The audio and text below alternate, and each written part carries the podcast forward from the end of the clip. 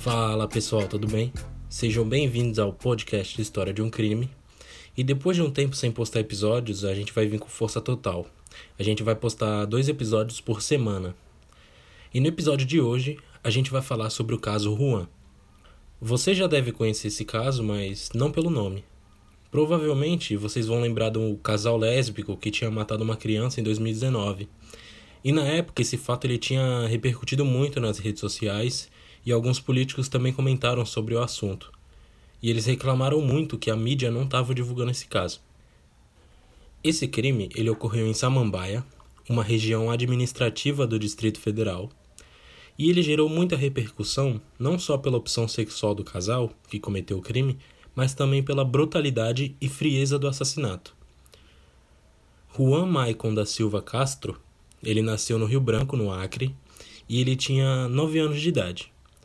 Ele era filho de Rosana Auri da Silva e de Maicon Lima. Quando ele tinha aproximadamente uns 4 anos de idade, os seus pais ele já não estavam mais se entendendo e eles resolveram se separar. Só que o pai ele queria ficar muito com o menino e ele entrou na justiça juntamente com seu pai, o avô paterno da criança, no processo de guarda. E durante o andamento desse processo, a mãe simplesmente sumiu com o garoto. O senhor Francisco de Chagas Castro, que é o avô do Juan, ele foi em diversas cidades da região norte do Brasil, atrás do menino, mas infelizmente ele não conseguiu encontrar em nenhuma das cidades que ele passou. Essa fuga com o Juan foi em 2014 e a mãe dele fugiu com uma outra mulher chamada Cássila Priscila. E na época elas tinham um relacionamento. E essa Cássila, ela também tinha fugido, só que com uma filha menor. Durante essa fuga, elas se mudaram para algumas cidades de Sergipe e de Goiás, e no fim elas se fixaram em Samambaia, na região administrativa do Distrito Federal. E na madrugada do dia 31 de maio de 2019, o menino Juan ele recebeu 12 facadas da mãe, Rosana. E no momento ele estava dormindo quando ele recebeu a primeira facada. E posteriormente ele recebeu as outras 11 quando ele estava ao lado da cama. Depois disso, o Juan ele teve sua cabeça decapitada e seus membros esquartejados. E nesse momento, a companheira da mãe do Juan, a Cássila, ela estava preparando a churrasqueira para amaciar as partes do corpo do Juan. Depois que elas fizeram o um procedimento no menino, elas pegaram as partes do corpo dele e colocaram na churrasqueira. Mas em seguida o casal retirou e decidiram se livrar de outra forma. Então elas colocaram o corpo dele em duas mochilas infantis e jogaram dentro de um bueiro, a cerca de um quilômetro de distância da casa onde elas moravam. E tudo isso foi assistido pela filha de Cássila. No dia seguinte, a mãe do Juan, a Rosana, ela foi até o bueiro e mexeu nas mochilas e foi quando um adolescente ele viu aquela cena e ele achou estranho. Por que, que uma mulher estaria com uma mão dentro de um bueiro? E depois que ela saiu, ele foi ver o que tinha lá dentro. E ele achou as duas mochilas. E quando ele abriu, ele viu os restos mortais do menino. Então, imediatamente ele ligou para a polícia. E rapidamente eles chegaram no local e eles conseguiram fazer a prisão da mãe em flagrante. Após o andamento da investigação, o médico legista ele concluiu, após exames realizados no Juan, que houve uma tentativa de arrancar a pele do rosto dele, para que ele não fosse identificado.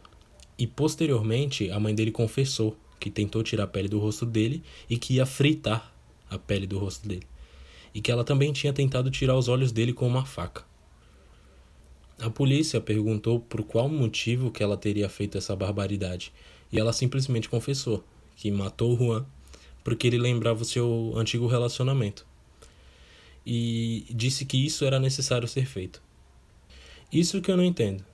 Por que, que ela quis fugir com esse menino então? Fugia sozinha? para depois matar o menino e ainda culpar o seu relacionamento antigo? E não foi só isso, ela ainda confessou em um depoimento que em 2017 ela tinha removido os testículos e o pênis do Juan. E ela disse que fez isso porque ele queria ser uma menina e ela fez esse procedimento de maneira caseira e sem anestesia. E depois que ela fez esse procedimento, ela não levava mais o menino no hospital, para os médicos não verem aquilo que ela tinha feito. Esse caso ele foi muito repercutido no meio político e religioso. E eu particularmente não vou querer entrar nesse assunto porque crime é crime. E não importa quem tenha feito, se for branco, se for negro, ou se for feito por um homem ou se for feito por uma mulher. Vai ser crime do mesmo jeito. Mas eu só acho que a mídia deveria ter dado um pouco mais de atenção nesse caso pela brutalidade e a frieza que foi. Para vocês terem uma ideia, quando a mãe do Juan foi presa, ela foi questionada se ela tinha comido a carne do menino, porque ela tinha colocado na churrasqueira. E ela simplesmente disse: Eu não, eu não comi, mas o cheiro dela estava muito boa.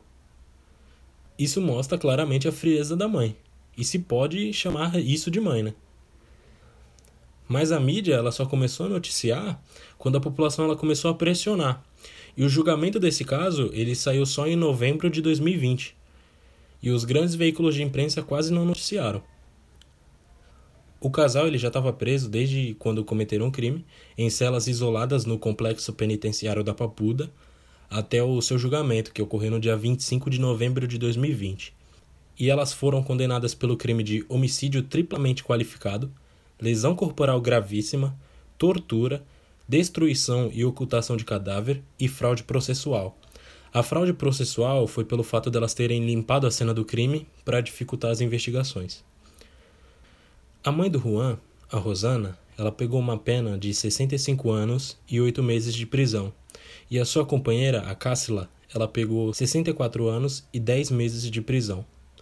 Mas elas vão ficar no teto máximo de prisão, que atualmente no Brasil é 40 anos.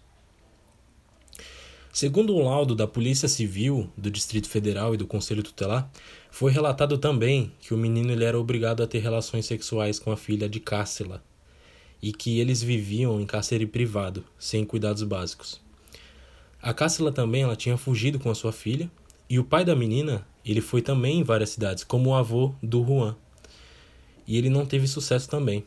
E atualmente o Conselho Tutelar eles estão auxiliando o relacionamento do pai com a menina. O menino ele foi velado no dia 12 de junho de 2019 no cemitério da Morada da Paz, no Rio Branco. O corpo dele foi transportado por um avião comercial e todos os custos foi pago pelo governo federal e pela Defensoria Pública do Estado do Acre. E esse foi o caso Juan.